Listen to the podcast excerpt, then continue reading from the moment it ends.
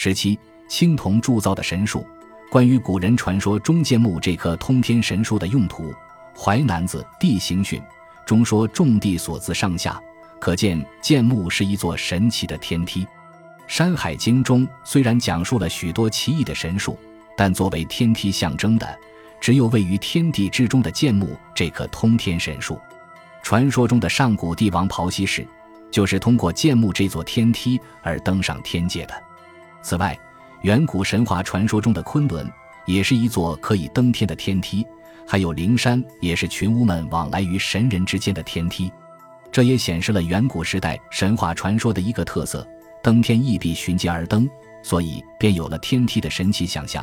不像后来发展了的神话传说中，神仙可以腾云驾雾、翱翔云天那么任意。从地域上看，简木位于古蜀国的都广之野。灵山很可能也在古蜀国范围之内，与岷山有关。西方的昆仑也离岷山不远，可知关于天梯的神话传说与古代蜀人有着十分密切的关系，具有浓郁的古蜀特色。如从更加广阔的范围来看，世界其他民族也有天梯的想象。西亚两河流域的古代巴比伦人曾期望建造一座通天神塔，圣经中称之为巴比大塔赫胥黎。进化论与伦理学中则记述了杰克顺着豆杆上爬直达天堂的故事，这些都反映了远古时代对世界与宇宙的认识，以及先民们的自然崇拜观念和丰富的想象力。现在，让我们再来看三星堆神奇的青铜神树，它那高大茂盛、直冲云霄的形状，以及栖息在树枝上栩栩如生的神鸟。不就是传说中那棵活灵活现的扶桑神树吗？青铜神树分为三层，树枝上共栖息着九只神鸟，显然正是九日居下肢的写照。出土时已断裂、尚未复原的顶部，推测还应有象征一日居上肢的一只神鸟。同时出土的人手鸟身像或者立在花蕾上的铜鸟，也许就是吧。青铜神树上的九只神鸟都长着鹰喙与杜鹃的身子。这种具有复合特征的神鸟，大概就是古代蜀人心目中太阳金魂、日中金乌的形象，与后来汉代画像日中村乌的形态不同，应是最初的太阳神鸟的原型，具有浓郁的古蜀特色。值得注意的是，青铜神树的底部圆形圈足上有像山丘一样隆起的底座，使我们很容易联想到《山海经》中所述共群巫从此升降的灵山。而灵山位于若木附近，两者有着密切的关系，透露出这棵底座铸成灵山形状的青铜神树，又具有西方太阳神树若木的象征。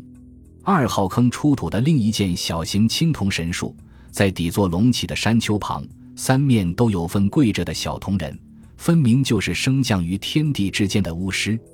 清楚地显示了青铜神树的丰富内涵。说明青铜神树比单纯的太阳神话具有更绚丽复杂的含义。三星堆青铜神树显然是一棵具有复合特征的通天神树，它不仅是神话传说中扶桑或若木的象征，而且也是天地之中建木的生动写照。那繁茂的树枝、花朵及果实，不就是玄华黄石名曰建木的缩影吗？那条攀援在青铜神树之上尾在上。头朝下的神龙也有巧妙而丰富的含义，应是一条自天而降的神龙。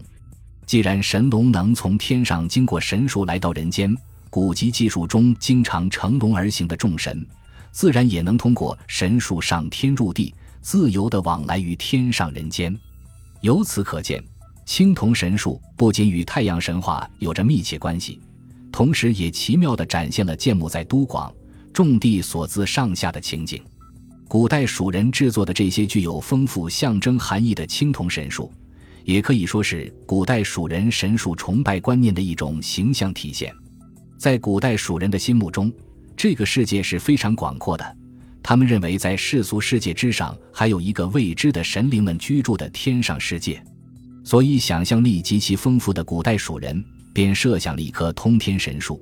作为沟通世俗世界与天上虚幻世界的天梯。古代蜀人又将通天神树的奇异想象和盛行于东方世界的太阳神话结合在一起，运用高超的雕塑造型技艺和娴熟的青铜铸造技术，创造了这棵具有复合特征和丰富内涵的青铜神树。在古蜀国盛大的祭祀场面中，这棵青铜神树很可能摆放在中央最显著的地方，作为沟通人神往来的重要体现。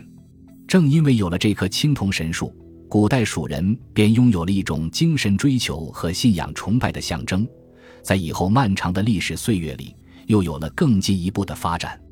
古代蜀人希望有一座登天之梯，能和众神们往来，而众神们居住的天堂，则是一个长生不老的美妙世界。后来，在岷山之玉的鹤鸣山中，创教立派的道家吸纳并发扬了这些观念，并由此而促成了本土宗教的崛起。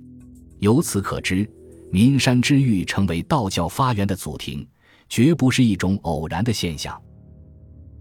感谢您的收听，本集已经播讲完毕。喜欢请订阅专辑，关注主播主页，更多精彩内容等着你。